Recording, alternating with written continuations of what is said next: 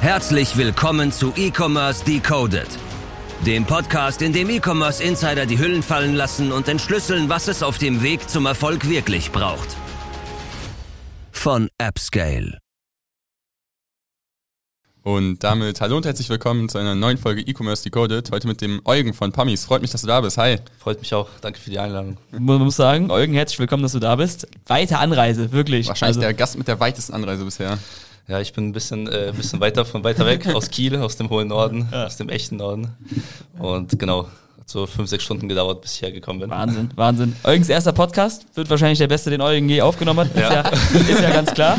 Eugen, dich wird der ein oder andere, der den Podcast hört, oder die ein oder andere äh, wahrscheinlich schon kennen, vielleicht als Kundin, wer weiß, aber wahrscheinlich auch so ein bisschen aus der Bubble. Ihr habt es äh, geschafft, irgendwie so in den letzten anderthalb Jahren schon irgendwie ein bisschen auf die Roadmap in Deutschland zu kommen. Ähm, hol die Leute gerne einfach mal kurz ab, wie ihr bei der Agentur, aber auch bei Pummis aufgestellt seid. Ähm, ja, das ist ein sehr, sehr spannender Case, den wir heute aufrollen. Mhm. Also wir haben auf jeden Fall mit meinem Partner Fahrt äh, mit der Agentur gestart- gestartet, die SEO GmbH. Da haben wir ziemlich alles Mögliche gemacht, was man im Online-Marketing machen kann. Ähm, SEO, daher quasi der Name, die SEO. Äh, Webdesign, Softwareentwicklung, alles, was man sich vorstellen kann. Und irgendwann sind wir dann quasi ins E-Commerce gekommen, hatten da noch ein äh, paar andere Shops äh, nebenbei. Und äh, ich glaube, das meiste, was man von uns kennt, ist halt Pummies. Pummies.com, äh, Online-Shop für Frauenschuhe, für bequeme Frauenschuhe und Frauenkleidung. Und genau. Das hört jetzt, das ist wieder mein Lieblings, das hört sich wieder so süß an. Weißt So du, meine, also underestimate-mäßig. Vielleicht, äh, Das ist das Ziel gewesen. das, freut, das freut die Leute eigentlich am meisten, weil also im E-Commerce geht es auch einfach viel um Zahlen, Daten, Fakten. Ähm, man kann nachlesen, ihr habt, ihr habt 40 Mitarbeiter, ähm, ihr habt ein eigenes großes Lager jetzt aufgebaut. Wie, wie seid ihr so umsatztechnisch aufgestellt? Kannst du da äh, eine Range zu sagen? Das wäre super. Genau, wir haben äh, letztes Jahr achtstellige Umsätze erreicht. Ähm, genau, so 11 Millionen Umsatz letztes Jahr. Äh, und dieses Jahr haben wir Was ist so, größere Ziel. was wird Forecast so ungefähr? Weiß ich noch nicht. Also wir sind ja noch im Februar. Ja. da ist noch viel zu tun, aber und Ab- ich bin auch nicht so der Fan davon, irgendwas zu versprechen, Mhm, was halt ich noch gut. nicht ist. Äh, werden wir dann Ende des Jahres sehen. Aber der Januar, der Januar war gut. Der Januar ist tatsächlich okay. Bei uns ist halt äh, die Sommermonate sind halt äh, ist Ja, bei uns die stärkste Saison. Ja. Genau. Weil es sind halt eher so ein bisschen so eher so auf Slipper-Basis. Ne? Genau, also es genau. sind halt, glaube ich, im Winter eher die Hausschuhe, aber im Sommer kann ich mir vorstellen, wird das Produkt halt draußen getragen. Ne? Kann ich mir dann Genau, genau. direkt vorstellen. Lass mal vielleicht noch ein bisschen die, die Geschichte einfangen, wie du in den E-Commerce gekommen bist, weil wir haben ja schon gesagt, vorher war es die Agentur und so ein bisschen das angerissen. Was waren vielleicht deine ersten Berührungspunkte mit diesem ganzen E-Commerce-Game? Ähm, also schon direkt nach der Agenturzeit oder ähm, Ja, schon vorher, also wahrscheinlich Ja. schon im Studium, ja, dein Genau. Geschäftspartner Vor dem. Studium ja eigentlich schon so ein Ja. bisschen, ne? Genau, also im Grunde, wie gesagt, ich habe Wirtschaftsinformatik studiert, Ja. äh, mein Partner hat Informatik studiert und bevor wir uns getroffen haben, hat jeder sich von sich aus so quasi Berührungspunkte mit dem Online-Marketing gehabt. Ich habe damals klassisch mit Nischenseiten angefangen. Die, die es äh, noch kennen, das sind ja solche SEO-Blogs, wo man halt äh, ein bestimmtes Nischenprodukt hat äh, mit Affiliate-Links von Amazon. Man versucht die auf Google auf Platz 1 hochzubringen und dafür ein bisschen Affiliate-Provision zu bekommen. Hast du Und- die noch? Gibt's die noch? ähm, ich habe die noch, aber der, das, da passiert nichts. Ja, also, okay. da ist auch nicht, äh, also das Weil sind vielleicht so Ko- 50 Kollege 100 von uns hat die dann auch noch, hat die einfach über drei Jahre gehalten und da kommen jetzt immer noch mal wieder so 50, 100 Euro oder Genau, sowas im genau. Monat bei rum. Ja, also mein Ziel war es auf jeden Fall damals auch, ähm, ja, ich hatte einen 450 Euro Job Ja. und mein Ziel war es, äh, ich dachte, hey, wenn ich so, keine Ahnung, fünf Nischenseiten habe mit jeweils 100 Euro im Monat, dann kann ich diesen fünf- 450 Euro Job kündigen und habe ein spannendes Leben als Student. Das war so damals das Ziel. Und ja, irgendwann wurden die Ziele ein bisschen größer und ähm, man hat sich aber durch die Nischenseiten die Skills aufgebaut, SEO, Webdesign und so weiter, hatte schon die ersten Berührungspunkte. Dann äh, habe ich neben dem Studium ein bisschen als Freelancer und als äh, selbstständige, also ein Mann-Agentur quasi versucht, die ersten Aufträge zu akquirieren und äh, quasi da auch die ersten Berührungspunkte mit Facebook-Ads und so weiter gehabt. Und dann irgendwann im Laufe des Studiums habe ich mich mal zu meinem Partner Fat äh, kennengelernt ähm, und er war da schon ein bisschen weiter. Ähm, er hat äh, schon äh, größere Aufträge, sagen wir es mal so, aber war auch halt auch ein, ein Mann-Agentur. Zwei Ein-Mann-Agenturen, die sich treffen. Zwei Ein-Mann-Agenturen. Das war so 2018, 2019 oder so, ne? Genauso um diese Zeit Ja. ungefähr. Und 2019 äh, war mein Studium quasi schon fast zu Ende oder zu Ende und da haben wir gesagt, hey, anstatt dass wir das beide parallel machen, lass uns einfach zusammentun. Jeder hat seine eigenen Stärken, jeder hatte schon auch ein paar Kunden, ein paar Bestandskunden. Lass uns das einfach zusammenschmeißen, das zusammen versuchen. Und genau, so hat es auf jeden Fall angefangen. Und dann habt ihr am Anfang sozusagen Kunden in jeglichen Bereich betreut. Also ja. gesagt, wir machen Webdesign für die, wir machen SEO zusammen. Ähm, ja. wie, wie, wie sahen da so die Anfänge aus? Genau, wir haben äh, von Handwerkern bis zur Rechtsanwaltskanzleien äh, bis äh, Online-Shops, wir haben alles gehabt, was alles, was alles möglich ist mhm. und auch von den Angeboten, mhm. vom Flyer bis zu einer Software, die wir mitentwickelt haben oder, oder entwickelt haben, haben wir alles angeboten. Da hat man sich noch nicht so heftig positioniert. Ähm, zum Ende hin äh, haben wir auf jeden Fall erkannt, dass Positionierung wichtig ist. Da haben wir auch äh, viele Richtungen versucht. Ja. Mal für, für Rechtsanwälte, für Steuerberater. Das war so unser, unser letzte, unsere letzte Positionierung. Mhm. Und ähm, irgendwann hatten wir ein paar D2C-Projekte, an denen wir mitbeteiligt waren, indem wir das Marketing und äh, die IT übernommen haben, die anderen Leute das Produkt. Und ähm, hat uns auf jeden Fall Spaß gemacht, weil wir waren ja die ganze Zeit nur im B2B unterwegs, nur mit B2B-Kunden und das ist halt komplett was anderes. Mhm. Und man muss halt sagen, ähm, Vertrieb war jetzt nie so unsere komplette Stärke, sondern ja. uns hat es auf jeden Fall viel mehr Spaß gemacht, diese Dinge aufzubauen, diese Marketingstrategien aufzubauen. Mhm. Und ähm, deswegen sind wir auch dann nach und nach quasi ins E-Commerce reingekommen, mhm. weil wir gesagt haben, hey, wir wollen auch mal ein eigenes Projekt haben, nicht ähm, dass wir das Marketing für die Kunden machen, sondern so unser eigenes Ding, mhm. wo wir alles selbst bestimmen können. Ja. Ich finde es einfach ja. so voll spannend, weil es ist irgendwie, du kennst beide Seiten jetzt, mhm. aber vor allem die eine Seite, die ist voll oft so ähnlich, wenn Leute hier sitzen und über eine Agentur sprechen. Ja. Also es ist immer so irgendwie alleine angefangen, dann irgendwie so alles gemacht, um irgendwie zu überleben, dann irgendwie sich versucht zu spezialisieren, man spezialisiert sich, der Weg ist immer noch übertrieben hart und dann irgendwie entweder skaliert man oder halt eben nicht. Und es ist voll spannend zu sehen, dass du dann irgendwie so diesen erfolgreichen Schritt dann irgendwie noch rüber gemacht hast, weil den Mix kenne ich persönlich jetzt eigentlich nicht häufig. Ist sehr selten. Ne? Wenn dann meistens irgendwie erfolgreiche Agentur aufgebaut und das sozusagen weitergeführt, aber dann nochmal komplett zu switchen und die, den, den Online-Shop per se nochmal erfolgreicher zu machen, würde ich jetzt einfach mal unterstellen, ähm, ja. als die Agentur, ist dann ja schon sehr interessant. Ja, finde ich sehr beeindruckend. Wie war dann so der, der Einstieg? Also wie, wie hast, wie waren so die ersten Überlegungen, mhm. dann die Seiten so ein bisschen zu wechseln? Das ist ja auch irgendwie so eine mutige Entscheidung. Man sagt so, ja, wir waren die ganze Zeit Agenturenhaber und haben vielleicht irgendwie an Projekten mitgearbeitet, dann zu mhm. sagen so, okay, komm, Fokus auch bei uns, komplett Switch, wir gehen D2C in die Brands. Ähm, ja. Wie hat das angefangen? Im Grunde ist das Ding, äh, wir haben halt überlegt, das Allerwichtigste ist halt äh, Vertrieb und Marketing. Und das Produkt haben wir auch, also das haben wir auch natürlich ein bisschen unterschätzt. Wir haben halt auch gedacht, hey, Vertrieb und Marketing ist halt so 99 Prozent und Produkt und Dienstleistung ist so ein Prozent. Würde ich jetzt äh, heute nicht mehr so sagen, weil da gibt es auf jeden Fall auch Hürden, mhm. die man mhm. bewältigen muss. Und wie gesagt, wir wollten so unser eigenes Ding machen, irgendwas, was wir selber aufbauen. Und ähm, im Grunde war das halt so, Fahrt hat sich TikTok heruntergeladen, äh, hat einfach so ein paar Videos geguckt, was so viral geht und dann sind wir halt auf äh, personalisierte Nachtlampen gekommen. Äh, für die, die das nicht kennen, äh, man lädt ein Bild äh, zum Beispiel von sich und von seiner Freundin, von seiner Frau, von seiner Mutter oder sowas äh, auf die Webseite hoch. Das wird das, das dieses Bild von, wird von einer Künstlerin gezeichnet ja. und dann auf ein Plexiglas reingraviert und quasi in so eine so eine Basis gesteckt das leuchtet von unten und ist einfach so ein cooles Valentinstagsgeschenk, äh, Muttertagsgeschenk, Wein Weihnachtsgeschenk und so weiter. Mhm. Und ähm, so haben wir halt angefangen, haben halt äh, ja, überlegt, was brauchen wir dafür. Ähm, Laser, hat Fahrt rausgefunden, hey, da gibt es jemanden in Berlin, äh, der bei eBay Kleinerzeigen so einen äh, gebrauchten Laser verkauft. Einfach Laser kaufen. ja. Eigentlich Laser kaufen. Ja. Alles klar. genau. Sind wir halt Aber was kostet ein Laser? 5000 Euro? Ja, so ja. ungefähr so in dieser, in dieser Preisregion. Also es gibt auch Laser, haben wir rausgefunden, die professionell sind, die kosten so 80.000. Ja. Ähm, aber das war, also für, für einen Start war das noch, noch nicht drin. Genau, äh, da sind wir halt runtergefahren mit so einem alten Golf, damit wir das, äh, damit wir diesen Laser da irgendwie reinpacken. Ja. Genau, äh, haben das geholt und wir haben das das bisschen einfacher vorgestellt, weil wir dachten, hey, man legt einfach das Glas rein, ähm, dieses Bild macht man irgendwie mit Photoshop fertig. Ja. Ähm, also dafür braucht man irgendwie jetzt keine Person, die das nachzeichnet. Mhm. Und dann wird dann drückt man auf den Knopf, dann kommt dieses fertige, äh, fertige Geruch raus. Aber also auch so in perfekter Qualität. Genau. So, ja. Weil wir dachten, hey, so kompliziert kann es halt nicht sein. Und dann haben wir herausgefunden, hey, das ist nicht, du, es gibt kein Programm, also jetzt vielleicht mit AI so ein bisschen, aber ja. es gab zumindest auch egal ob Photoshop oder nicht, man konnte dieses Bild nicht wirklich eins zu eins in dieses Format bringen, mhm. weil das sind immer quasi Linien, du musst auch immer überlegen, welche Linien am Gesicht und so weiter wichtig sind, welche nicht. Äh, das musste auf jeden Fall eine Person nachzeichnen. Und ähm, genau, da haben wir uns auf die Suche gemacht, hatten am Ende so fünf, sechs äh, Zeichnerinnen, die Vollzeit nur diese Bilder quasi gezeichnet haben.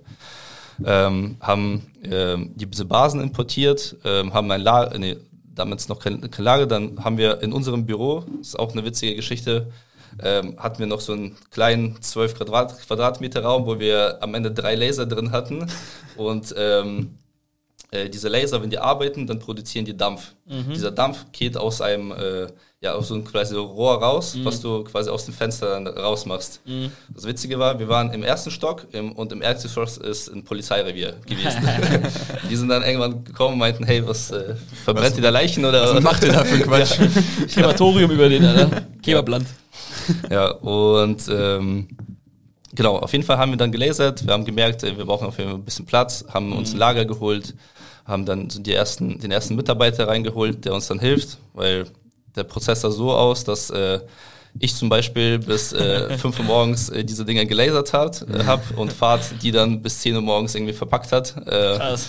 Und wir sind dann äh, sind mit dem mit dem Auto, äh, wir haben dann diese Pakete ins Auto reingeschmissen und haben das äh, einfach zur Post gebracht. Einfach Zweischichtbetrieb. Genau. Zweimal Zweischichtbetrieb.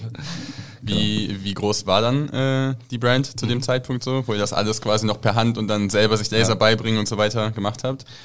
Genau, Lefima, wir haben halt das im Ende November gestartet, also direkt zu Black Friday ja. und zu der Weihnachtssaison. Und da waren wir so in der Spitze, glaube ich, so bei 200 Bestellungen am Tag. Das war für unsere Verhältnisse auch schon viel. sehr stark, ja. ja. Das ist schon stark. Also direkt zu Beginn, ja. in den ersten zwei Monaten? Das war aber, haben wir gemerkt, also wir haben auch gemerkt, das ist ein stark saisonales Geschäft. Ja. Wir haben natürlich zu der besten Zeit angefangen mhm. ja. und nach Weihnachten kam halt erstmal nichts. Also nach diesen 200 Bestellungen. Ja. Ja. Es ist halt, glaube ich, einfach mega schwierig, die Leute dann, die vielleicht irgendwie bereit sind, das auszugeben, über irgendwie im richtigen Zeitpunkt über, über Meta-Heads oder sowas zu erreichen. So, und dann ist halt genau, irgendwie ja. so ein bisschen, bisschen schwierig. Aber dann trotzdem 200 Bestellungen am Tag zu machen, schon, schon, schon auf jeden Fall für so personalis personalisierte Sachen finde ich das schon extrem stark. Aber profitabel war es nicht, oder was? Also ich stelle es mir halt so ja. vor, man denkt, man, man hat so irgendwie so, so eine so, so Valentinstag-Geschichte mhm. im Kopf, voll geil, erste Brand und irgendwie 200 Bestellungen am Tag, voll geil. Aber ich glaube, wenn man sich so anguckt, so wie viele Prozessschritte das sind, schon schwer, das glaube ich irgendwie als, wenn man jetzt nicht das vielleicht irgendwie schon 15 Jahre macht, das irgendwie profitabel von Anfang an oder halt wirklich so ja. auch so ein bisschen gewinnorientiert halt irgendwie hinzubiegen, oder? Ja, das war so ein Plus-Minus-Null-Geschäft. Also wir haben dadurch, glaube ich, keinen Verlust gemacht, aber jetzt irgendwie nichts Großartiges rausgewonnen. Also das eine ist, diese 200 Bestellungen zu machen durch Ads und das andere ist, diese 200 Bestellungen am Tag äh, auszuführen. Mhm. Es musste alles gezeichnet werden, gelasert werden, eingraviert werden, verpackt, verschickt werden und das haben wir selbst quasi alles gemacht. Krass, auch einfach, was das für ein Workload ist, irgendwie für, für, für die ganze Systeme. Wenn ich mir vorstelle, dass irgendwie 200 Personen am Tag gezeichnet werden per Hand. Ja. Also, muss auch erstmal skaliert erst werden. So, so, Also ich weiß nicht, wie lange, also wie schnell kann man gut zeichnen? Also, weißt du, wie lange das gedauert hat? Ja, so, so die, die hatten so ungefähr so 20 Minuten bis 30, also 20 Minuten pro Zeichnung ja, ungefähr. Auf dem Tablet äh, mit dem Stift mhm. einfach. Aber das heißt so ungefähr auch die Agentur, über die das ja die ganze Zeit auch, glaube ich, mhm. immer ein bisschen lief, äh, wie es auch heute immer noch so ist, die wurde dann eher so ein bisschen zurückgefahren und sozusagen mhm. auch alle Ressourcen wurden dann erst so in, in Lufima wahrscheinlich reingesteckt, oder? Genau so, Hype, Hype, also das war so ein fließender Übergang. Wir haben jetzt nicht von, von heute auf morgen quasi alle Kunden gecuttet, mhm. sondern so ein bisschen nach und nach erstmal neue Aufträge nicht angenommen, dann so ein paar alte Aufträge quasi ein bisschen auslaufen lassen und irgendwann hatten wir halt nur noch äh, Kunden, mit denen wir halt eher befreundet waren und äh, ja, die einfach jetzt nicht, nicht fallen lassen wollten. Mhm. Und ähm, ja, haben uns mehr und mehr quasi auf Lufima konzentriert. Aber wie schon gesagt, nur von Lufima allein hätten wir da jetzt nicht überleben können. Mhm. Wir hatten auch schon ein paar Mitarbeiter im Büro, Lager und so weiter. Und haben beides ein bisschen parallel gemacht. Wieso habt ihr, also im weiteren Verlauf habt ihr dann sozusagen ähm, das Ding eingestellt und habt euch in eine andere Richtung bewegt. Grundsätzlich kann man ja auch immer irgendwie so sich überlegen, so ja, okay, ich bleib vielleicht bei dem Case und investiere einfach noch ein bisschen mehr rein, versuche mhm. den übertrieben perfekt zu, äh, zu perfektionieren und zu optimieren. Ähm, was waren dann irgendwie so die finalen Beweggründe zu sagen, so, okay, ist einfach nicht das perfekte Produkt? Mhm. Wir haben da, wie gesagt, wir haben ja zu der Weihnachtszeit angefangen, zur Black Friday Zeit und dann kam irgendwann äh, Valentinstag, das war noch ein bisschen Push. Aber mhm. irgendwann hatten wir den März, den April, den Mai und dann haben wir gemerkt, hey, das, äh, das geht so nicht. Also da, da passiert nicht so viel. Das ist ein mhm. stark saisonales Geschäft. Sehr personalisiert. Ähm, ich habe euch ja schon mal im Vorfeld erzählt, äh, äh, das ist ja eine echte Zeichnung von einem Bild. Und dann, deswegen ist das auch was Subjektives. Und wenn, wenn die Person dann mhm. quasi schreibt, hey, meine Nase ist aber nicht so groß wie auf der Zeichnung oder meine Lippen sind da zu schmal, dann äh, ja, ist es halt auch voller heftiger Aufwand. Mhm. Auch von der Profitabilität. Wir haben gesehen, diese Lampen haben halt 40 Euro gekostet und wir konnten es nie so Krass. richtig, richtig klar rüberbringen, was das für ein Aufwand ist. Also man hat gesagt, das ist alles handgefertigt in Deutschland, in Kiel. Aber ähm, wir haben auch versucht, ein bisschen die Preise anzuheben und es hat nie, also der Markt hat es halt nicht angenommen. Ja. Weil es halt so ein nice-to-have-Geschenk ist, aber keiner würde jetzt äh, irgendwie einen dreistelligen Betrag dafür ausgeben. Und ähm, ja, irgendwann haben wir uns dann noch, ähm, sind wir quasi an einen Punkt gekommen, wo wir so ein bisschen nicht weiter wussten. Wir haben schon alles probiert, Facebook-technisch, Google-technisch, alles Mögliche. Und haben uns halt von außen noch einen Berater reingeholt, äh, die uns dann quasi auf jeden Fall noch geholfen haben. Aber wir haben dann gemeinsam festgestellt, hey, das liegt jetzt nicht daran, dass die Facebook-Ads nicht gut sind, sondern das Produkt hat einfach seine Limitierung. Und wir haben uns halt, wie gesagt, äh, halt auch vorgestellt, was passiert, wenn wir es wirklich schaffen, statt 200 Bestellungen 2000 Bestellungen am Tag zu machen. Dann bräuchten wir halt 50 Zeichnerinnen, ähm, Ja, x Laser, ähm, x Mitarbeiter, die das machen. Äh, ist ein bisschen schwierig. Ähm, ich kenne jetzt einen Shop, äh, der macht das, was wir machen, ähm, hat einen Weg gefunden, wie man das ein bisschen automatisieren kann, wie man die Prozesse verbessern kann. Äh, Respekt dafür, aber soweit äh, haben wir damals halt nicht gedacht. Ja. Äh, genau. Und wir haben uns halt überlegt, was für ein Produkt kann man nehmen, wo, was nicht personalisiert ist, was man einfach nur in ein Paket packen kann, verschicken kann. Da sind die Kunden happy. Ist immer das gleiche Produkt. Und ähm, haben uns dann so ein bisschen auf die Recherche begeben, haben geschaut, was, was gibt es, was brauchen die Leute, was verkauft sich allgemein und sind dann in die Klamotten- äh, und Schuhschiene quasi gekommen. Haben gedacht, hey, Schuhe brauchen alle Menschen. Ähm, äh, Fra Frauen waren halt sowieso eine sehr gute Zielgruppe, die wir halt immer gut beherrscht haben, quasi auch mit Lefima. Und genau, so sind wir auf jeden Fall auf Pamis gekommen, was auch eher so ein bisschen so ein Problemlöserprodukt ist, als ein Nice-to-Have-Produkt ist. Genau. War das, war das irgendwie so auf der, auf der Reise dann irgendwie, dass ihr irgendwie noch eine andere Idee hattet, von wegen so, okay, also ich stelle mir halt so vor, okay, also Frauenschuhe sind irgendwie ein geiles Produkt und Ja. das kannst du wunderbar verkaufen, aber irgendwie so, keine Ahnung, vielleicht wäre ich auch irgendwie auf Hundefutter gekommen oder ich wäre irgendwie vielleicht auf, also keine Ahnung, wenn Ja. man sich so anguckt, also wir sind, sprechen dann irgendwie so jetzt so vor anderthalb Jahren, was auch so in den letzten anderthalb Jahren noch so für Marken so mit dazugekommen sind, irgendwie es hätte irgendwie noch so andere Ideen gegeben. Gab es da irgendwas oder war das irgendwie so von wegen so, das haben wir jetzt entdeckt und jetzt so take the spot und shoot jetzt einfach durch? Ja, ich glaube, vieles ist halt auch ein bisschen äh, Zufall oder Glück. Also das war halt ein Produkt, was wir einfach ausprobieren wollten. Wir haben jetzt nicht gedacht, hey, äh, am nächsten Tag holen wir uns ein Riesenlager mit 40 Mitarbeitern, sondern wir wollten, wir wollten das einfach mal ausprobieren. Wir haben die Idee gehabt oder die Vorstellung gehabt, dass es gut laufen wird. Und genau, so ist es ein bisschen zum, zum Produkt gekommen. Äh, da haben wir uns halt, also bei Lufima haben wir, wie gesagt, ein Lager direkt geholt, ähm, drei Laser, äh, Ware importiert und so weiter. Und bei Pamis haben wir gedacht, wir fangen ein bisschen kleiner an, testen das erstmal und wenn es gut läuft, dann äh, werden wir es quasi nach und nach skalieren. Gab es denn Lufima noch zu dem Zeitpunkt, ähm, wo ihr dann Pamis angefangen habt oder war das schon wieder eingestampft? Nee, das war immer so ein fließender Übergang. Also Lifima gab es halt immer noch da, aber- also war halt immer noch da. Ja. Und wir haben das immer so quasi das eine ein bisschen runtergeschraubt, das andere hochgeschraubt. Also genauso wie vorher bei der Agentur Ja. sozusagen. Ja, ähnlich nicht irgendwie alles auf eine Karte gesetzt und jetzt gehofft, Ja. dass das dann eskaliert. Ähm, Finde ich auf jeden Fall interessant. schon, schon irgendwie spannend zu sehen. Also irgendwie so voll die sinnige, smarte, konsequente Reise irgendwie. Also Vor allen Dingen, weil ihr ja zudem parallel, auch, nehme ich jetzt einfach mal an, eine zweite Brand mit äh, gelauncht habt zum, zum Thema Schmuck. Äh, kannst du da vielleicht auch noch kurz was zu sagen? Genau, diese Schmuckbrand war tatsächlich eher später quasi äh, da. Ähm, zuerst hatten wir halt Pummies Ja. und haben das auch auf ein gutes Level damals gebracht. Also da waren wir schon, als wir Vatio gelauncht haben, waren wir schon sehr gut sechsstellig monatlich mit Pummies. Und wir haben halt gemerkt, dass jedes Produkt halt seine Vor- und Nachteile hat. Wir sind ja von Lufima weggegangen, weil wir diese personalisierten Sachen nicht machen wollten. Und bei Pummies haben wir gemerkt, dass es äh, das hat eine Retourenquote, ab und zu passen die Größen nicht, äh, Schuhe gehen auch mal irgendwann kaputt und ähm, die sind halt auch groß und sperrig, was halt auch sehr kostenintensiv ist. Und da haben wir uns überlegt, das wäre ein cooles, cooles Produkt zu haben, was sehr klein ist, immer die gleiche Größe hat, äh, nicht kaputt geht. wo die Nachfrage halt auch mindestens genauso groß Genau, ist. Ne? mindestens genauso groß ist. Du legst das einfach in einen äh, Briefumschlag rein, verschickst es, verschickst es Ja. per Warenpost. Ähm, und so sind wir dann auf, auf Schmuck gekommen. Und ähm, genau, War das dann sowas so ein bisschen wie so ein Test für euch oder was? Oder so?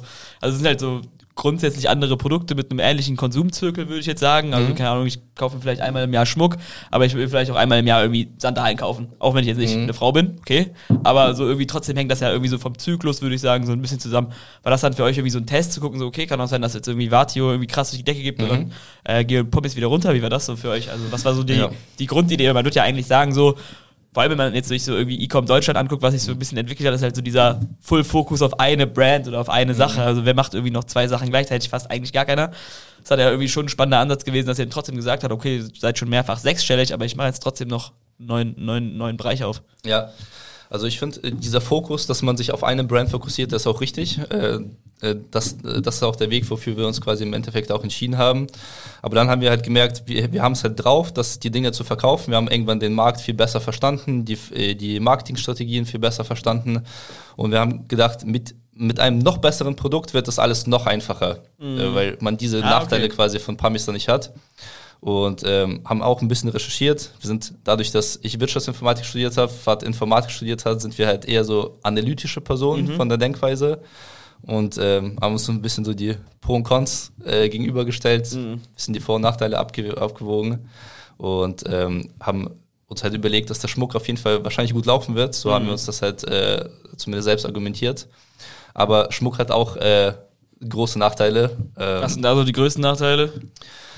Ähm, zuerst ist es so nice to have. Du brauchst es nicht. Mhm. Vor allem haben wir uns halt auf Männerschmuck konzentriert. Das ist halt auch, äh, also erstens ist die Zielgruppe da auch nicht so riesig. Mhm. Nicht, nicht alle Männer tragen Schmuck.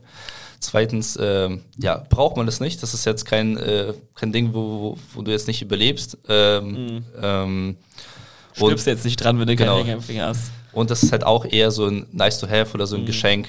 Ähm, und bei Schmuck, finde ich, ist eher das Ding, dass man zu, sich zuerst sehr viel ins, dass man zuerst sehr viel ins Branding investieren muss, schon mal irgendwie eine Brand aufbauen muss, ähm, bis man dann sagt, hey, das läuft ein bisschen besser. Also man mhm. muss da muss schon viel, sehr, sehr viel in Vorleistung gehen. Mhm.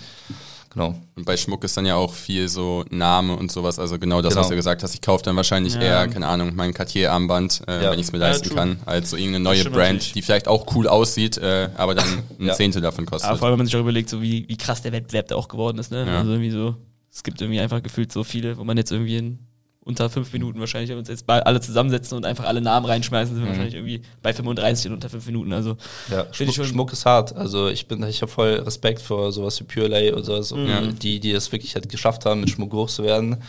Ähm, also Respekt auf jeden mhm. Fall. Wie meinst du, wie stehst du so allgemein zu dem Thema Timing dann? Also zu sagen mhm. bei Pure Lay, Pure Lay, Purelay. Äh, ich habe gelernt, dass es Purelay heißt. Ja, ich, ich habe ja. hab das gelernt, aber früher dachte ich. Oh, halt, Podcast oder so, ne? Ja, ja, genau. Ja. Mein, ganzes, mein, ganzes Leben lang dachte ich, es heißt Purelei, deswegen. Ja. Äh, aber sozusagen, auch bei denen, glaube ich, ist einfach Timing, einfach irgendwie so zur richtigen Zeit am richtigen Ort gewesen zu sein, mega entscheidend. Mhm.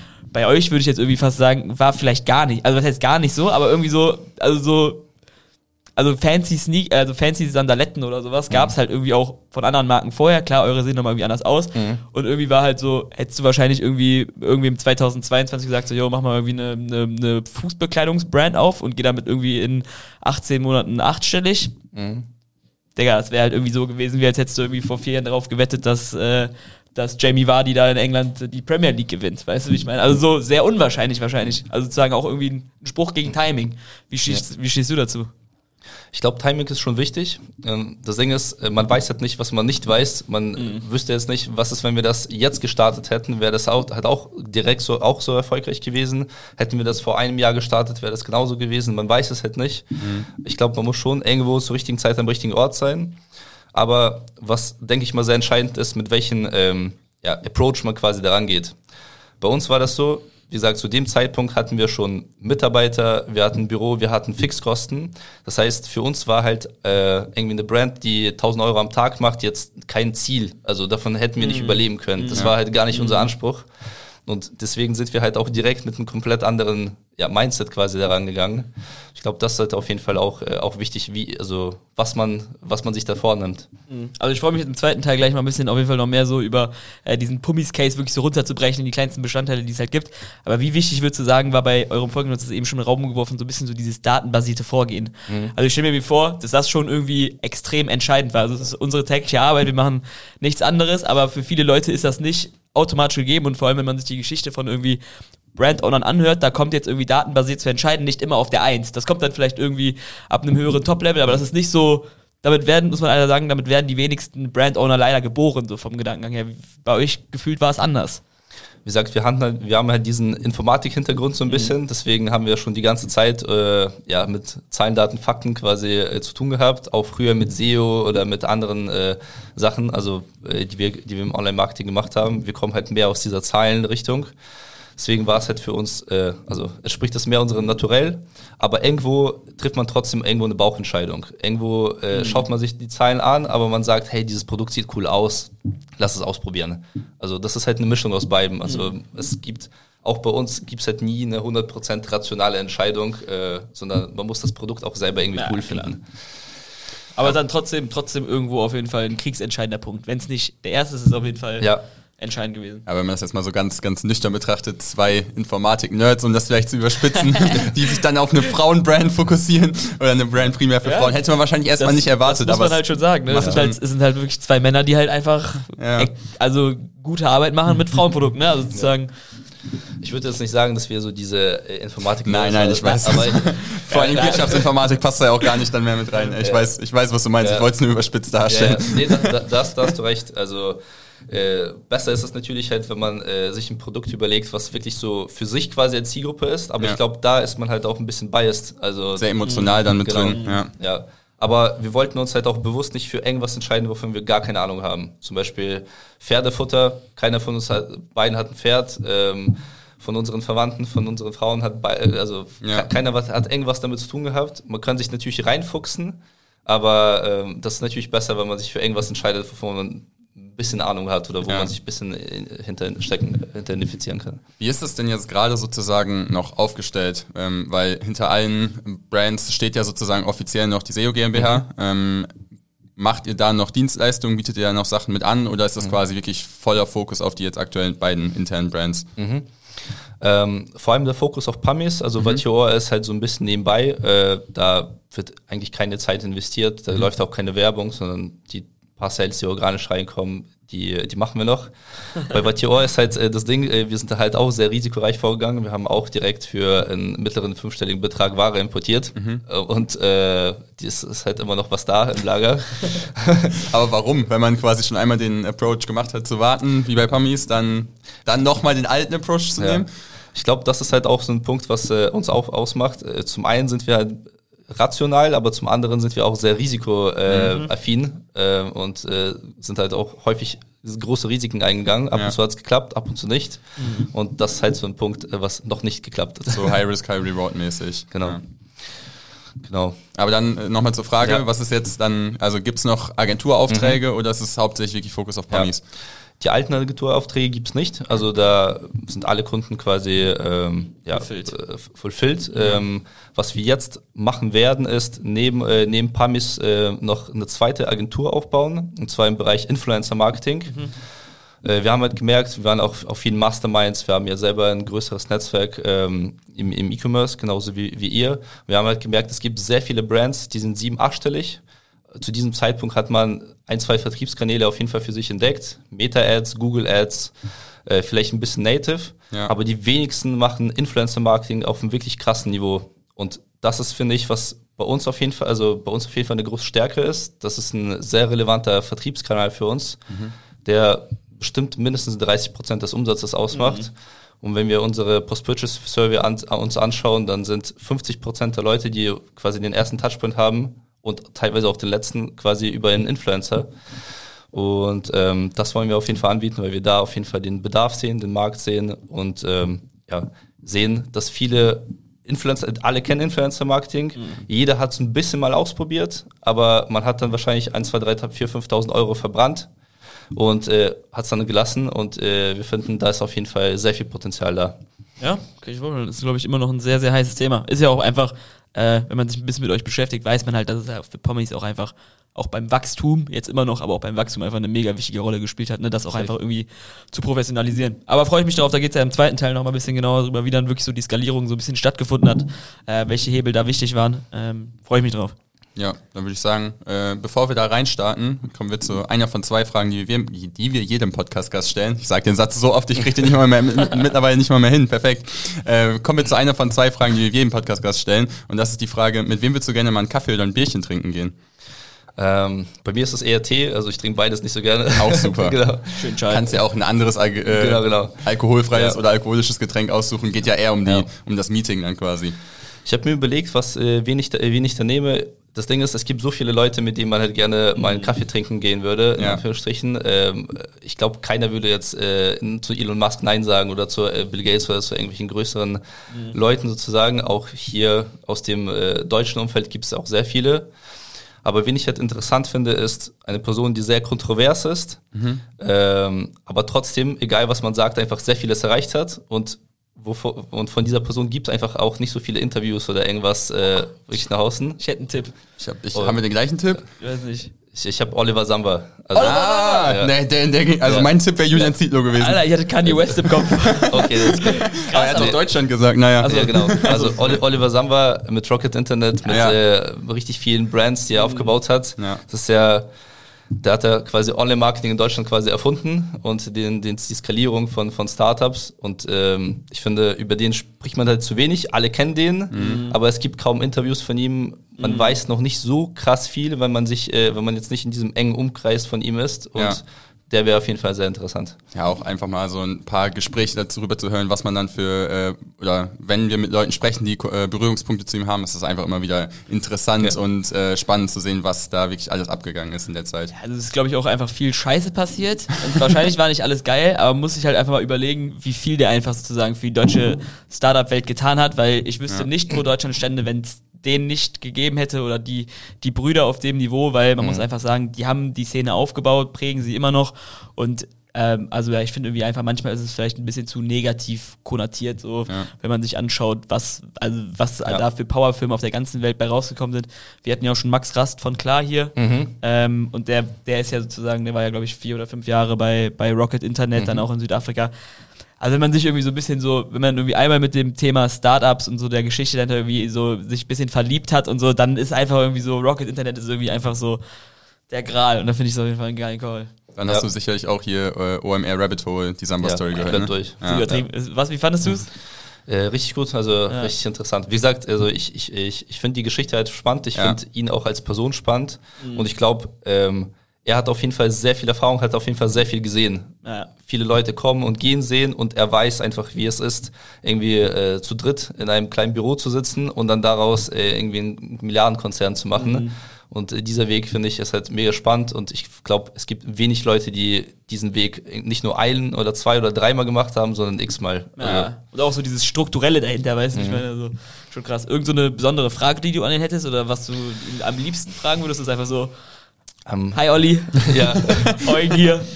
Ich glaube, eine besondere Frage hätte ich nicht, aber ich, ich würde ihm vielleicht unsere Situation jetzt ein bisschen erklären und schauen, was er äh, sagt, welche Tipps er ähm, quasi Was so für die uns nächsten Schritte genau, sind. was so Ja. die nächsten Schritte sind. Ähm, genau. Ich glaube, das ist auf jeden Fall sehr interessant. Ich habe lustigerweise letztens irgendwie noch auf LinkedIn irgendwie gelesen, dass irgendwer einfach einen Cold Call gemacht hat und bei Oliver Samba rausgekommen ist. Das fand ich dann irgendwie schon wieder so fast wahnsinnig.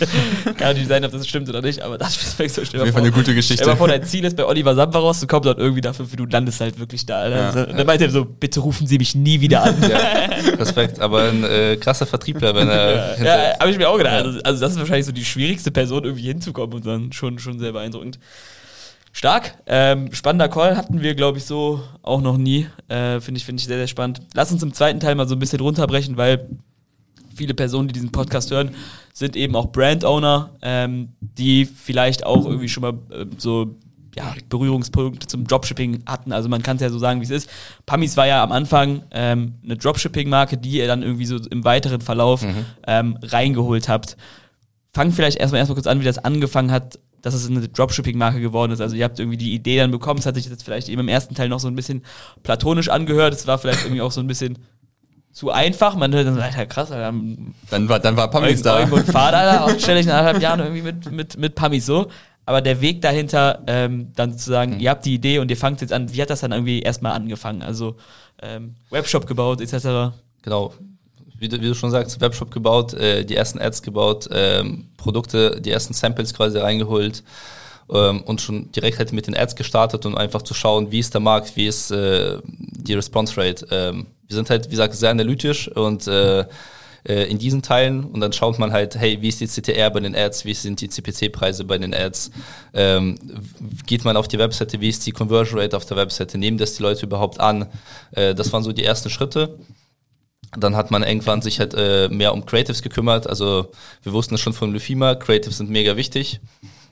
Äh, deswegen haben wir halt direkt auch Fotoshootings gemacht, ähm, ja, uns äh, UGC-Content reingeholt, ähm, kleine Micro-Influencer reingeholt, weil Influencer-Marketing hatten wir auch schon mit Lufima im kleinen Stil gemacht, mhm. also so bis 1000 Euro Influencer oder sowas. Mhm. Und ähm, genau, so waren halt die ersten Schritte zu den ersten Umsätzen. Dann haben wir gemerkt, hey, das läuft auf jeden Fall deutlich besser als Lufima. Da war das alles, alles noch auf Dropshipping-Basis oder genau. was? Krass. Also wir haben tatsächlich sehr, sehr weit das mit Dropshipping treiben lassen, würde ich aber keinem empfehlen. Also, nee? also das zu diesem Zeitpunkt, äh, wo wir waren, dass wir da noch auf Dropshipping okay. waren, äh, würde ich, äh, also ich hätte da viel früher quasi importiert, wenn ja. man die Möglichkeit dazu hat. Mhm. Wie war denn so ungefähr die Timeline? Also wenn man so nachliest, ich weiß nicht, ob es stimmt, habt ihr Mai 22 angefangen, mhm. das sind ja jetzt ungefähr 18 Monate. Das ist ja, ja. echt nicht viel. Äh, wie, wie, also sozusagen Startpunkt, äh, mhm. wann ungefähr reingeholt? Und was waren so dann irgendwie die finalen Beweggründe? Man kann sich auch sagen, irgendwie so, okay, ihr hattet irgendwie noch eine Agentur und irgendwie hättet ihr das vielleicht auch noch weitermachen können, ihr hättet vielleicht noch andere Brands bauen können.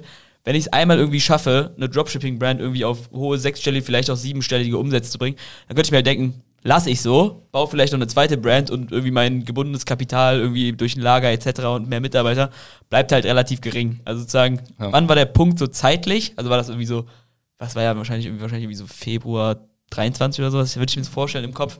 Äh, wie kam das und was mhm. war der Grund? Ja, im Grunde, ähm, im Grunde ist das so, dass äh, ja, dass man sich halt überlegt, man hat so zum Beispiel eine bestimmte Marge ähm, bestimmte Kundenzufriedenheit und das sind ja viele Punkte, die, äh, die, die quasi Nachteile von Dropshipping sind. Wir haben gemerkt, lange Lieferzeiten mögen die Kunden nicht, ist halt, ist halt klar. Ähm, dann waren die Produkte auch ein bisschen schlecht verpackt, weil es halt direkt äh, quasi aus dem Ausland zu, zu uns oder zu, zu, den Kunden ankam. Die, die Kunden waren einfach nicht happy. Ähm, so. Und wir wollten halt auch die Kundenzufriedenheit verbessern, die Retention Rate verbessern und so weiter.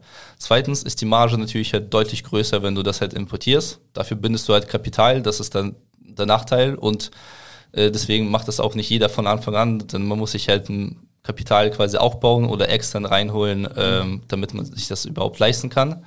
Aber bis, zum, bis zu diesem Punkt hatten wir auf jeden Fall schon den Proof of Concept und weit darüber hinaus gehabt. Und ähm, ja, haben dann entschieden, hey, das geht so nicht weiter. Wir haben, waren dann, äh, wir haben tatsächlich erst so im April 23 angefangen zu importieren. Davor also einfach ein Jahr quasi. Ja, ein, ein, Jahr Dropshipping. Ja. Wo wart ihr dann so ungefähr auf dem Umsatzlevel, wenn man so auf Jahr hochrechnen würde? Irgendwie so 23 einfach bis dahin hochgerechnet? Wir waren da schon, ich glaube, wir hatten da schon äh, eine Mio monatlich äh, mit Dropshipping gemacht. Echt? Ja. Eine Mio? Ja. Alter. Also das würde ich aber, wie gesagt, keinem empfehlen, das so, so lange äh, das auf Dropshipping-Basis zu treiben. Aber nur, also zum Beispiel, also ich habe halt keine Dropshipping, also okay, lustiger Fun-Fact, jeder weiß das, Marvin weiß das, viele, die den Podcast wissen das.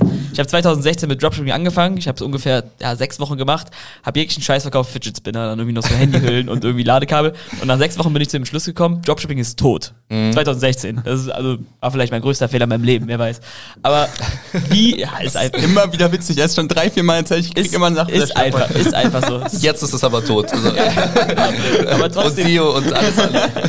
Nee, aber ich, ich frage mich halt einfach so, damit auch jemand versteht, der da vielleicht keinen Kontaktpunkt zu hat. Was ist dann so dieser entscheidende Punkt, dass man sagt, okay, ich fahre auf einer Mio im Monat. Das Ding ist ja 100% irgendwie, also es wird jetzt kein Verlust, es wird irgendwie profitabel sein.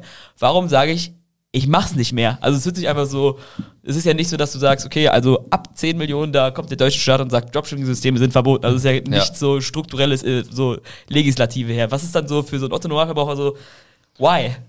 Genau, wie gesagt, Kundenzufriedenheit. Du bekommst halt natürlich sehr viele negative Nachrichten. Hey, mein Paket dauert vor lange oder mhm. teilweise Sachen, die du halt selber nicht im Griff hast.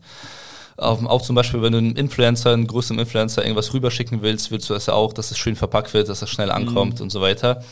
Und das zweite ist ein sehr wichtiger Punkt, egal wie man es dreht und wendet, ist halt die Marge. Ähm, und irgendwann, also du konkurrierst auch gegen andere Unternehmen, du wächst, äh, man hat eher im E-Commerce eine komplett andere Marge, das heißt eine geringere Marge als jetzt im Dienstleistungsbereich, mhm. wie in, in einer Agentur. Und da muss man wirklich auf jede, jeden Cent achten. Im E-Commerce ist das halt so, dass ähm, äh, die meisten Kosten ja die variablen Kosten sind. Das heißt, wenn ähm, dein, äh, deine Verpackung äh, 12 Cent günstiger ist, dann ist das auf 100.000 Bestellungen im Monat äh, schon viel äh, mhm. quasi. Ja. Und äh, da ist es egal, ob deine Monatsmiete irgendwie 1.000 Euro teurer ist oder ja, geringer. Das sind eher diese Sachen, die viel ausmachen. Und äh, das und wenn man wie gesagt die Sachen importiert und zum Beispiel per Zug, per Schiff hier reinholt, ähm, hat man natürlich eine größere Marge, als wenn man diese einzelnen Sachen per Flug importiert. Und auch, äh, also was mhm. auch gar nicht nachhaltig ist, zum Beispiel, mhm. hat auch so einen Punkt. Und genau, das war auf jeden Fall der Grund. Äh, größere Marge, bessere Kundenzufriedenheit und wir wollten halt wirklich äh, zu dem Zeitpunkt schon äh, eine richtige Brand sein. Wollte ich auch und, und jetzt ja. kein äh, Dropshipping-Store. Das war auch nie unser, unser Anspruch. Ja. Dropshipping ist ja einfach so ein Vehikel, ja. um zu starten, um zu testen. Aber wir wollten jetzt nicht der größte Dropshipping-Store auf der Welt werden. Also, sondern ja. See the point. Aber bis, äh, bis, bis wann war denn quasi bei euch äh, der, der Proof of Concept sozusagen erreicht? Weil du meintest ja schon, wir hatten das Ziel, mhm. eine richtige Marke aufzubauen und das müsste, musste größer werden, damit es für uns sinnvoll ist. Ähm, Gab es dann irgendwie so, keine Ahnung, bei euch intern Ziele, dass ihr gesagt habt, wenn das Ding jetzt 100.000 im Monat macht, ist das für uns bewiesen, dann geben wir da mehr mhm. weiter Gas oder gab es irgendwie so Meilensteine, die ihr erreichen wolltet? Ja, es gab schon Umsatzmeilensteine auf jeden mhm. Fall. Also am Anfang freut man sich, wenn man den ersten äh, zum Beispiel ein K-Tag hat, dann ja. 10.000 Euro. Ja, genau, ihr seid jetzt so nicht mit zwei Bestellungen am Tag gestartet, genau. weil ihr halt Know-how vorher hattet. ja, echt? Ja, ja, klar. Aber wie lange dann? Eine Woche, bis dann die Ads ja, aufgingen? Also die ersten, ich muss sagen, der erste Monat war auch nicht profitabel. Also, okay. Obwohl wir im Sommer gestartet haben. Ja. Äh, genau. Und äh, man hat ja, man braucht ja irgendeine Zeit, damit es, äh, damit es besser läuft, damit man die Sachen äh, rausfindet. Und ähm, sagt, zum Importieren braucht man auf jeden Fall Kapital. Das mhm. dauert auch eine Zeit, bis man sich das aufbaut, ja. weil ähm, ja, im Sommer verkauft man sehr viel und da reicht es nicht, 5000 Dinger zu importieren, ja, weil das klar. hat man in zwei, drei Tagen durch. Ja. Also, und das ist schon, schon eine größere Kapitalbindung. Und zweitens, wie gesagt, haben wir gesagt, wir wollen ein Brand werden, wir brauchen dafür auch eine größere Marge. Ja. Und wir haben gesehen, wir sind im April, oder die Entscheidung war wahrscheinlich schon früher, vielleicht irgendwie Anfang des Jahres. Ja. Wir haben gedacht, hey, diesen Sommer können wir jetzt nicht nochmal mit Dropshipping machen. Das, mhm. äh, das, das funktioniert nicht. Da, Alle haben Kopfschmerzen, nein, genau. bitte nicht. genau. Das, das muss schon professioneller sein. Mhm. Und ähm, ich glaube, das ist der gesamte Weg bei uns. Wir sind halt sehr schnell, wir sind auch sehr schnell gewachsen.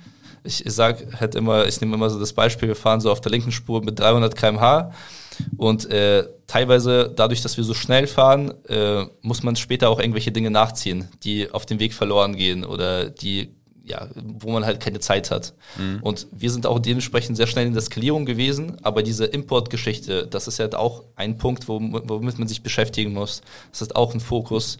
Und äh, ja, am besten wäre halt schon alles viel früher, mhm. aber man kann halt nicht alle Dinge parallel machen. Mhm. Das ist, halt ist glaube ich, auch voll schwer im Forecast so ein bisschen, ne? Irgendwie ja. also irgendwie das erste Mal dann wieder so nach den Lampen irgendwie eigene Produkte irgendwie reinhauen, noch ein ganzes System schaffen, mhm. viel, viel größere Brand und dann irgendwie noch den Forecast zu machen mit halt sozusagen dem richtigen Einkauf, aber du weißt so, fuck, da kommt ein harter Sommer auf mich zu, irgendwie voll schwer, das irgendwie so, ja. hätte ja auch voll in die Hose gehen können. Ja, wir haben auf jeden Fall sehr, sehr viele Fehler gemacht oder sehr viele Sachen, die ja. wir hätten besser beobachten ja. können. Auch unser Einkauf sah halt so aus, dass man sich so ungefähr überlegt hat, was man braucht mhm. und äh, das dann bestellt hat und jetzt mhm. nicht irgendwie ein äh, mhm. ERP-System hatte oder ein ja, Warenwirtschaftssystem oder sowas. Genau. Jetzt, jetzt gerade habt ihr ja schon mehrere Produkte als quasi nur die Schuhe auf der Seite online. Wann kam da vielleicht die Entscheidung sozusagen zu sagen, okay, es macht vielleicht nicht nur Sinn, die Schuhe online zu haben, sondern noch weitere Produkte mhm. mit hinzuzunehmen und jetzt auch noch, können wir auch mhm. sofort drüber sprechen, noch mehr in eine äh, andere Richtung mhm. sozusagen ein bisschen zu denken. Im Grunde sind bei uns sehr viele Entscheidungen so ein bisschen aus der Situation oder aus der Not heraus entstanden. Äh, Im Nachhinein sieht alles äh, sehr viel überlegter aus, als es ist. Sehr smart und sehr geplant aus jetzt gerade. Ja. Ist aber auch, äh, wie gesagt, sehr, sehr, sehr, viel, sehr viel spontane Sachen entstanden. Ja. Wir haben einen geilen Sommer gehabt, wo wir viele Umsätze gemacht haben. Für die damalige Zeit, quasi auch zum Beispiel 2022. Ja. Und dann haben wir gemerkt, hey, alle freuen sich über Q4, Black Friday, Weihnachtsgeschäft und so weiter, aber bei uns läuft's nicht. Also, und äh, wir haben halt schon gedacht, dass es äh, natürlich, dass der Sommer stärker wird. Aber als wir halt diesen Bruch von August zu September oder zu Oktober gesehen mhm. haben, haben wir gemerkt, hey, da, also das, das funktioniert nicht mit den Produkten. Wir brauchen mhm. noch was, was die Leute auch, auch im Winter kaufen. Und auch zum Beispiel für, für die Bestandskunden. Wir hatten auch schon viele Kunden, die waren zufrieden mit dem Produkt, äh, waren voll happy, aber wir konnten denen jetzt nicht noch den fünften Pamir verkaufen. Ja, klar. Genau, deswegen haben wir überlegt, was können wir im Sommer, äh, äh, im Winter verkaufen, was auch dazu passt, auch ein ähm, Produkt, was äh, das eine Produkt nicht äh, ersetzt, sondern eher, äh, ja, eher ein Bonus ist sozusagen. Deswegen haben wir uns zum Beispiel für gefütterte Strumpfhosen, gefütterte Leggings entschieden äh, und warme äh, Hausschuhe quasi. Mhm. Genau. Ja, finde ich, finde ich übertrieben spannenden Punkt. Ich würde gerne nochmal so ein bisschen, bisschen vorher ansetzen. Also, wie kommt, wie seid ihr überhaupt sozusagen so operativ dahin gekommen? Also so, ich finde das immer so beeindruckend, man denkt sich immer so von wegen, man selber macht irgendwie gute Arbeit und sonst was, aber irgendwie so in anderthalb Jahren auf 40 Leute zu wachsen, 11 Millionen Euro Umsatz zu machen und irgendwie sozusagen eine Dropshipping-Marke in-house ziehen, so. So wie, aber wie habt ihr sozusagen das Wachstum gemacht? Also was war, war mhm. Meta das Wichtigste?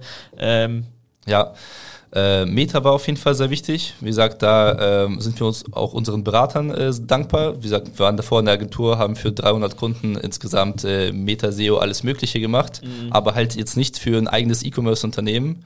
Und genau, da haben wir uns, äh, hat uns auf jeden Fall Ecommerce Limited äh, geholfen. Da sind wir auch echt dankbar.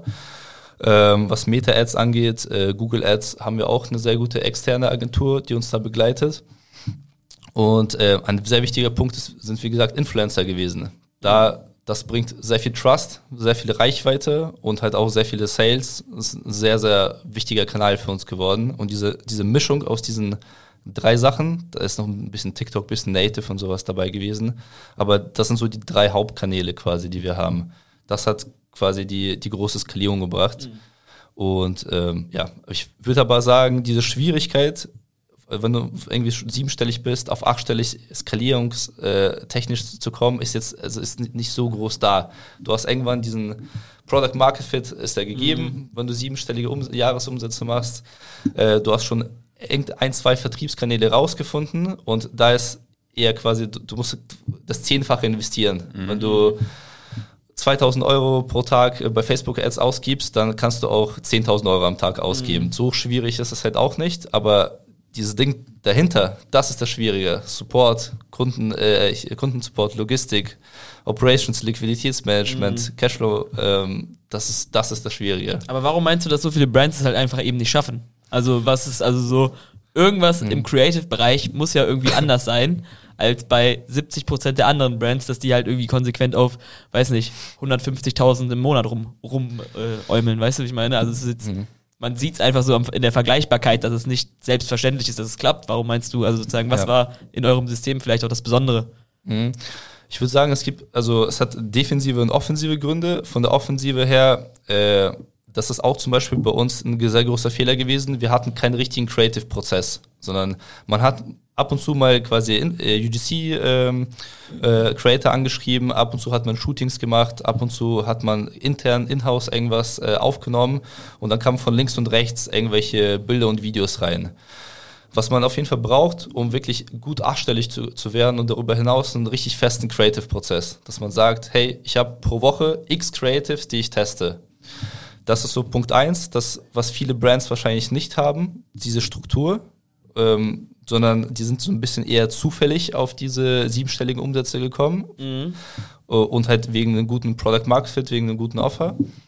Und das zweite sind halt die defensiven Gründe. Viele können sich das auch nicht leisten oder haben auch äh, noch nicht, sagen wir mal so, dieses Wissen von sieben auf achtstellig. Denn das ist halt nicht nur ein bisschen mehr bei Facebook ausgeben, sondern ähm, ich sag, ich sag halt, oder was mir sehr geholfen hat, ist ähm, reverse zu engineeren, was man dafür braucht. Wenn man jetzt zum Beispiel 100k äh, pro Monat an Umsatz macht, man hat eine Support-Mitarbeiterin, irgendwie drei Leute im Lager, so je nach Produkt, man macht 100k. Wenn man jetzt 500k macht, was braucht man dafür? Wie viele Creatives braucht man dafür? Wie viele Adspend muss man dafür haben? Wie viele Support-Mitarbeiter braucht man dafür? Wie viel Kapital braucht man, um so viel Ware im Forecast einzukaufen, um 500k zu machen? Und all diese Faktoren müssen halt stimmen, um auf diese 500k zu kommen. Weil das, da, da reicht es nicht nur eine Null äh, bei einer Kampagne irgendwie mhm. bei Facebook rein zu, mehr reinzumachen, sondern diese anderen Sachen müssen halt gegeben sein. Mhm. Genau. Und dann rechnest du dir sozusagen runter, okay, wenn wir das erreichen wollen, brauche ich die Anzahl Mitarbeiter ja. zu dem Zeitpunkt und kannst dann dahingehend auch einstellen und äh, planen. Genau, ja. so, so gehen wir auch jetzt vor. Finde ich übertrieben spannend, wenn man sich das, also ich, ich bleib dabei, für mich ist es, also es ist eine extrem beeindruckende Geschichte irgendwie einfach und irgendwie auch, obwohl du irgendwie so diese Struggles irgendwie so ein bisschen erzählt hast, irgendwie extrem leichtfüßig, irgendwie so, irgendwie so alles geprägt irgendwie von so ein bisschen, nicht, nicht, nicht irgendwie so glückliche, glückliche Einfachkeit oder so. Also es soll jetzt gar nicht so rüberkommen von wegen so, dass, dass das, das ist gar nicht so wert, aber irgendwie einfach so sehr smart, sehr überlegt, so irgendwie so auch so taktisch mit Problemen umzugehen. Was würdest du rückwirkend sagen, waren so vielleicht so die, die, die, also wenn wir jetzt so ein bisschen vielleicht so die Zeit zurückdrehen mhm. könnten und du irgendwie nochmal jetzt im Mai 2022 stehst, ihr fangt gerade an und du weißt so bis heute alles, was passiert. Mhm. Was wären vielleicht so zwei, drei Punkte, wo du sagen würdest, ey, an dem Punkt da hätte ich auf jeden Fall äh, viel früher was gemacht oder den hätte ich ganz, ganz anders gemacht. Oder da wäre es vielleicht auch fast äh, gebrochen. Ja. Mhm. So. ja, auf jeden Fall. Äh, vielleicht noch kurz, bevor ich was dazu sage. Das sieht halt alles leicht und überlegt aus, aber wie gesagt, vieles ist halt wirklich aus der Not entstanden. Mhm. Das ist nicht so, dass wir uns diese Prozesse im Vorhinein überlegt haben. Mhm. Ähm, ich muss halt sagen, dafür hatten wir auch keine Zeit. Wir sind halt in dieser Zeit gewachsen. Und ähm, dadurch kamen diese Wachstumsschmerzen und um diese Wachstumsschmerzen zu beheben, haben wir halt gedacht, äh, so wie bei den, so bei den Winterprodukten, war das jetzt nicht so, dass wir uns äh, schon, wie man das hätte machen können, äh, im äh, Februar oder März sich darüber Gedanken zu machen, mhm. was, was man jetzt eigentlich im, äh, im Oktober, im November verkauft, sondern wir waren im Oktober, die Sales waren schlecht und dann haben wir überlegt, was machen wir jetzt? Also, mhm. weil Fixkosten müssen wir bezahlen, wir müssen trotzdem auf diesem Level bleiben. Ähm, und so ist halt. Äh, so Man hat dann ja auch einfach einen Druck, äh, genau. performen zu müssen quasi. Genau. Und ich glaube, dieser Druck begleitet uns halt schon die ganze Zeit und ist halt auch ein wichtiger Treiber sozusagen. Mhm. Ich weiß nicht, ob das gesund ist oder nicht, aber das ist zumindest so. Es scheint, äh, scheint von Erfolg geprägt zu sein. Und ich glaube, also ohne Druck baust, glaube ich, kein Unternehmen auf. Sage ich so, wie es ist. Und äh, genau, und von den, von den ähm, Sachen, die quasi so unsere Failures sozusagen oder mhm. das, was wir auf jeden Fall nochmal machen, anders machen würden, ist von Anfang an diesen Creative-Prozess aufzubauen. Der war bei uns auch nicht gegeben und auch jetzt muss ich halt ehrlich sagen, sind wir noch dabei, den zu bearbeiten. Dann äh, mehr All-in in bestimmte Kanäle zu gehen. Zum Beispiel, äh, wir waren auch schon sehr gut sechsstellig, als Fahrt noch nebenbei Influencer-Marketing äh, so zwischendurch mal gemacht hat und äh, so zwischendurch auf dem Handy ein paar Influencer gebucht hat. Jetzt haben wir halt zwei Mitarbeiterinnen, die sich halt nur um Influencer-Marketing bei uns kümmern und wir wollen halt noch drei weitere einstellen und quasi mehr, äh, da quasi mehr All-in in diese Kanäle gehen und mehr, ähm, ja, dafür halt direkt Leute einstellen, wenn man sieht, dass es klappt. Auch sich selber mehr aus diesem kleinen operativen Bereich äh, rauszuziehen. Ähm, wir haben jetzt äh, eigentlich sehr schnell zum Beispiel Support oder Lager oder sowas abgegeben. Das war jetzt nicht das Problem. Aber viele Dinge, trotzdem so viele Operations haben wir halt immer noch sehr, sehr lange selbst mit begleitet und machen das jetzt leider halt immer noch, immer noch. Und äh, ja, was so der größte, die größte Hürde bei uns war, wo das so der kritischste Moment war, ähm, im August. Äh, wir haben halt dieses Jahr, also letztes Jahr, 2023? Letztes Jahr, ja, letztes ja. Jahr. Ähm, wir haben halt, wie gesagt, mit Dropshipping angefangen. Mhm. Dann haben wir halt gedacht, okay, ähm, sollen wir das halt selber verschicken? Wir hatten ja davor ein eigenes Lager. Äh, das ist, äh, da haben wir schon die ganze Zeit sowieso Retouren und Umtäusche gemacht. Das ist sehr aufwendig und wir haben gedacht, hey, das ist doch besser, wenn man sich auf das Marketing fokussiert. Ich habe mich auch mit ein paar anderen E-Commerce-Gründern äh, ähm, unterhalten und die haben auch äh, alle gesagt, hey, konzentriert euch auf eure Stärken, Marketing, Aufbau und lasst die Logistik äh, einen Partner machen. Wir haben halt äh, geschaut, wen gibt es auf dem Markt. Ähm, ich möchte jetzt also keine Namen droppen, um jetzt niemanden irgendwie da zu schaden, aber wir haben halt, wie gesagt, äh, geschaut, wen gibt's so auf dem Markt, wer ist da wirklich so gut mit vielen Referenzen, wen kennt man, wer, ist, äh, wirklich, wer sieht wirklich verlässlich aus. Dann sind wir auf ein Unternehmen gekommen, was auf jeden Fall bekannt ist, auch auf LinkedIn, viele Kunden hat.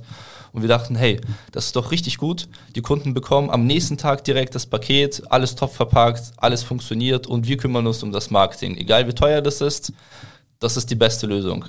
War es leider nicht. Ähm, da haben wir auf jeden Fall sehr viel daraus gelernt. Ähm, dieser Dienstleister hat uns auf jeden Fall sehr, sehr viel enttäuscht. Und, äh, Deswegen genau? Ähm, die Versprechen, die er gegeben hat, wurden nicht eingehalten. Also, also sozusagen Lieferzeit und sowas, oder? Lieferzeiten. Ähm, wir hatten keinen richtigen Überblick über unseren Bestand. Mhm.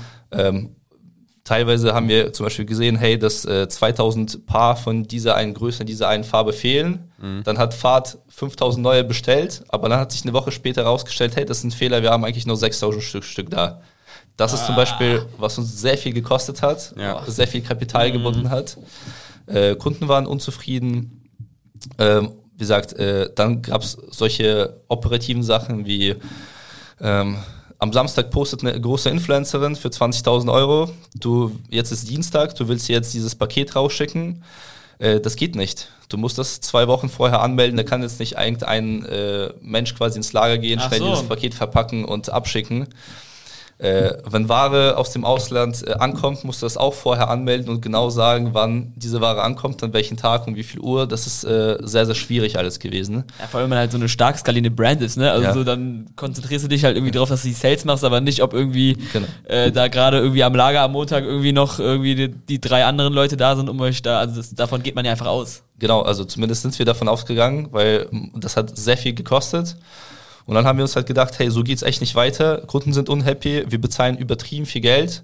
Und wir haben uns überlegt, was ist, wenn wir das halt selber machen würden? Ähm, das ist natürlich ein hohes Risiko, weil so ein Lager mietet man jetzt nicht für drei Monate, sondern man bindet sich schon sehr, sehr, sehr, äh, an eine sehr lange Lauf Laufzeit. Man braucht direkt viele Mitarbeiter. Wir haben noch nie so ein großes Lager aufgebaut, aber wir haben gedacht, hey, da gibt's halt keinen anderen Weg, weil entweder wir versuchen, einen anderen Dienstleister zu holen, aber so, wir haben uns mit anderen Brands unterhalten, leider viel zu spät und äh, die haben auch dann später von negativen Erfahrungen eher berichtet. Ja.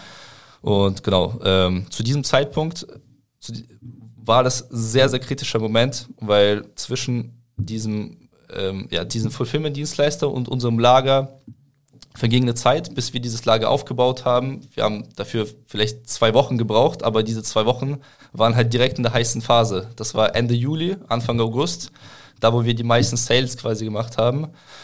Und äh, bis wir die Leute eingestellt haben, bis wir ähm, die Regale aufgestellt haben, alles Mögliche, bis wir diesen kleinen Prozess überhaupt äh, ähm, gestartet haben, waren sehr viele Bestellungen, die offen waren. Ähm, äh, ja, eine sehr, sehr, sehr, sehr, sehr hohe Zahl. Also 60.000 offene Bestellungen, die äh, wir dann innerhalb von zwei, drei Wochen quasi im Nachhinein äh, abgeschickt haben.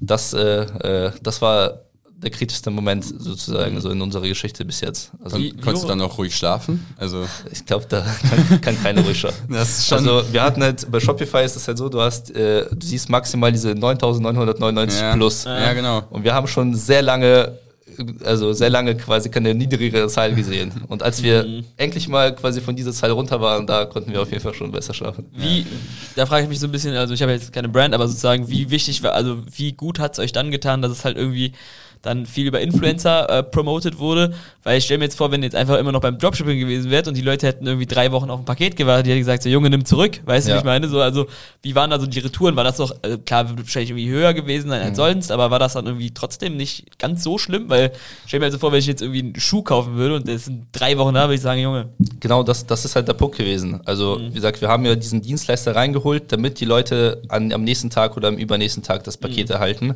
Das war halt nicht der Fall. Also, die haben auch teilweise länger als beim Dropshipping gewartet, weil in der Software irgendwelche Bestellungen untergegangen sind, weil äh, der Bestand nicht richtig kalkuliert wurde und so weiter und so fort. Das war, das war richtig komisch.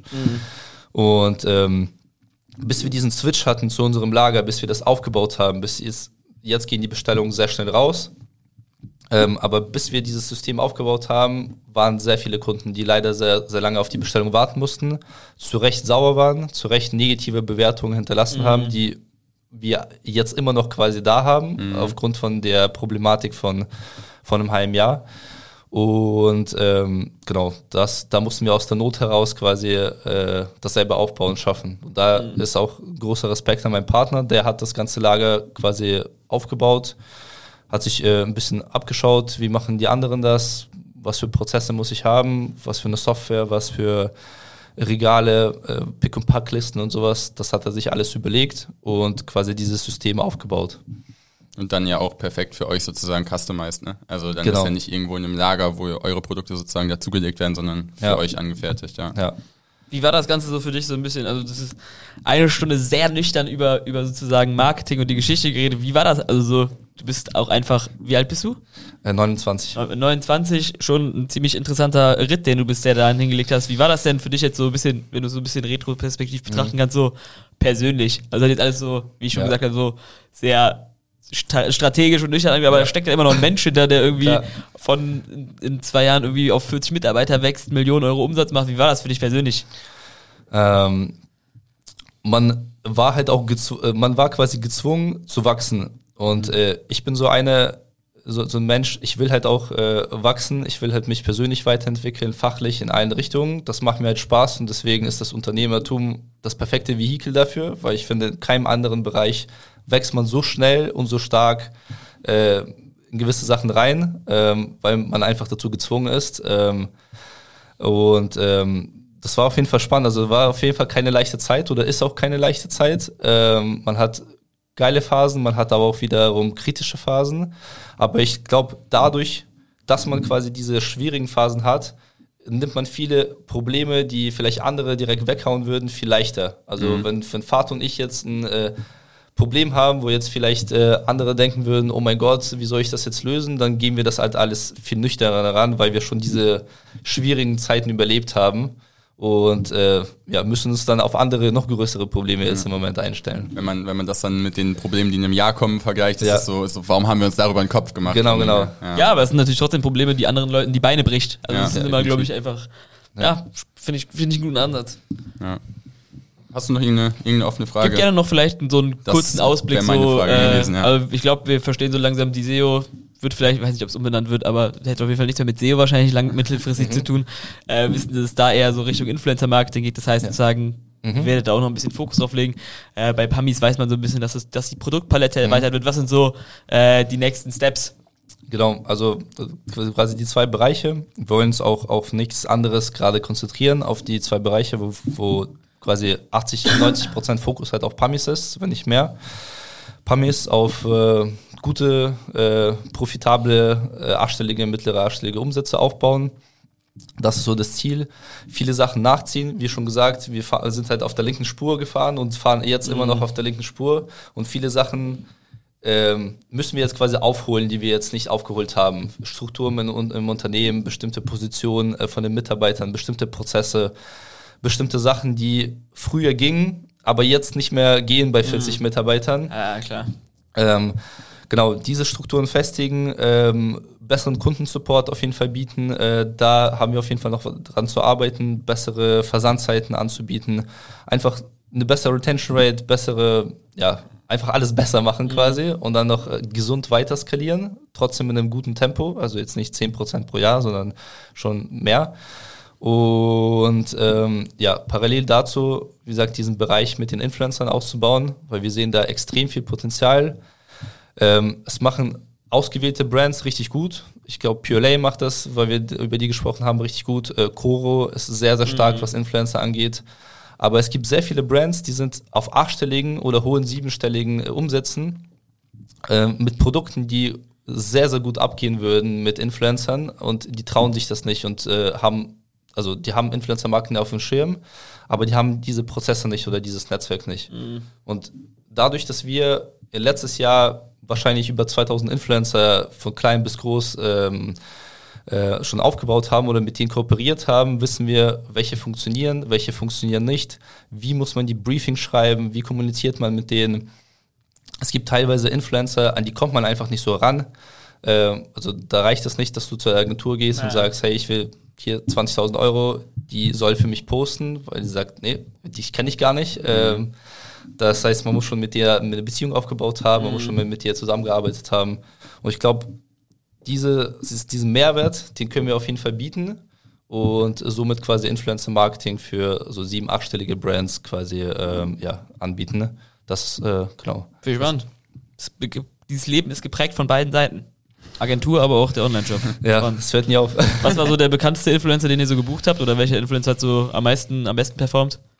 Ähm, am besten performt äh, haben viele, also teilweise, mhm. ähm, es kommt darauf an, was man sagt, also mhm. in absoluten Umsätzen. Es gab auch Influencer, die haben 100 Euro gekostet und haben 8000 Euro Umsatz eingebracht. Äh, die, ich würde sagen, haben gut performt, ja. Genau, die haben gut performt. Kapitalrendite schon gut. Genau. Schmeckt. Ja, ich, ich weiß jetzt nicht, ob ich diese Namen äh, sagen kann, okay. weil die sind teilweise, äh, sind die sehr streng in diesen ganzen Vertragssachen, aber okay. ich glaube, wenn man Pamis verfolgt, wird man äh, sehen, wer über uns postet. Also auch bekannte Gesichter, die mhm. man so aus dem Fernsehen kennt, äh, sind da dabei, genau. Ich finde es raus. Also ich würde sagen, also Wahnsinn. Ja, da würde ich sagen, äh, lass uns das, das ganze Thema doch mal abrunden äh, mit der zweiten Frage, die, die wir jedem Podcast-Gast stellen. Und das ist die Frage, was war der beste Ratschlag, den du jemals bekommen hast? Ja, Ich glaube, das ist eine sehr schwierige Frage, weil es kommt immer so auf die Situation an, wann man diesen Ratschlag bekommen hat. Mhm. Und vielleicht habe ich diesen besten Ratschlag auch noch nicht bekommen. Vielleicht kommt er ja noch. Äh, genau, von Oliver Sammer. genau. genau. Wir Ähm, geben uns Mühe, dass, wir- dass wir Genau. ein Treffen mit ihm organisieren. sehr, sehr gerne. ähm, ich weiß nicht, äh, kennt ihr diesen Film äh, Streben nach Glück von Will Smith? Ich habe den, glaube ich, schon mal geguckt, aber nicht so präsent gerade. Ja. Kann, kann ich nur empfehlen. Ist Ja. auf jeden Fall einer meiner absoluten Lieblingsfilme. Und da gibt es eine Szene, wo ähm, er mit seinem Sohn Basketball spielt. Und dieser so äh, der, der Sohn von ihm, äh, Jaden Smith, der trifft halt den Korb nicht ein paar Mal und dann sagt äh, Will Smith zu ihm quasi, hey, lass es. Basketball ist nichts für dich, ich war auch nicht so gut, komm, lass einfach gehen. Und dann gehen die und dann sagt er zu ihm, hey, lass dir echt von niemandem einreden, dass du irgendwas nicht kannst oder zu, dass du zu das irgendwas nicht ich fähig aber. bist. Ja.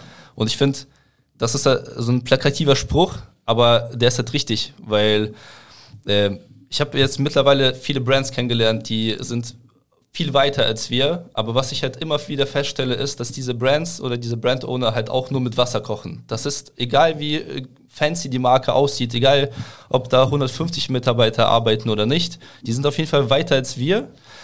Ähm, aber man sieht, finde ich, man stellt diese Leute viel zu, viel zu hoch, fi- finde ich, auf ein hohes Podest. Und diese Leute machen eigentlich auch genau das gleiche wie du und ich, nur halt sind die ein paar Schritte weiter, die machen ein paar Ein, zwei Dinge Jahre professionell. vorher angefangen. Genau. Und äh, ich finde, man darf da einfach so keine Angst haben und äh, nicht irgendwie sich von großen Zahlen beeindrucken lassen. Ob man 10.000 Euro, 100.000 Euro, eine Million monatlich macht. Im Grunde ähm, ja, ist das kein Hexenwerk. Man muss die Schritte befolgen. Wenn man das selber nicht kann, gibt es auf jeden Fall sehr viele fähige Leute, die da einem weiterhelfen. Wie gesagt, Ecommerce Limited kann ich empfehlen, aus persönlichen Gründen, wenn man wirklich so von, ähm, von klein auf Vor allem halt für den Start, glaube ich, super. Genau, ne? für, auf, auf jeden Fall, aber auch so darüber hinaus. Und ansonsten findet man das einfach selber so Learning by Doing raus. Mhm. Genau. Ey, ich lass das so stehen. Ich finde, das Ich ist. habe auch nichts weiteres hinzuzufügen. Also ich muss mir bei dir bedanken, das ist wahrscheinlich einer der besten Folgen geworden. 100 Prozent. Danke. Das sagst du bestimmt. Nach jedem Hör mal, hört ihr mal jeden Podcast bis zum Ende an. Nein, Ja. Spaß. Du hast keinen Podcast zu Ende gehört. Nein, also wirklich. Äh, Das ist immer der sehr, Kontrollmechanismus am Ende. äh, sehr beeindruckt, finde es einen sehr, sehr smarten Weg, finde es cool, was ihr macht und ähm, ja, bin einfach gespannt zu gucken, wie es läuft. Also äh, vielen, vielen Dank, dass du da warst und auch vielen Dank, dass wir die Ersten sein durften, die das äh, mal so ein bisschen eingefangen haben. Hat uns sehr gefreut. Yes. Danke für die Einladung. Das war mir eine Ehre. Danke dir. Bis dann. Ciao, ciao. Ciao, ciao. Ciao.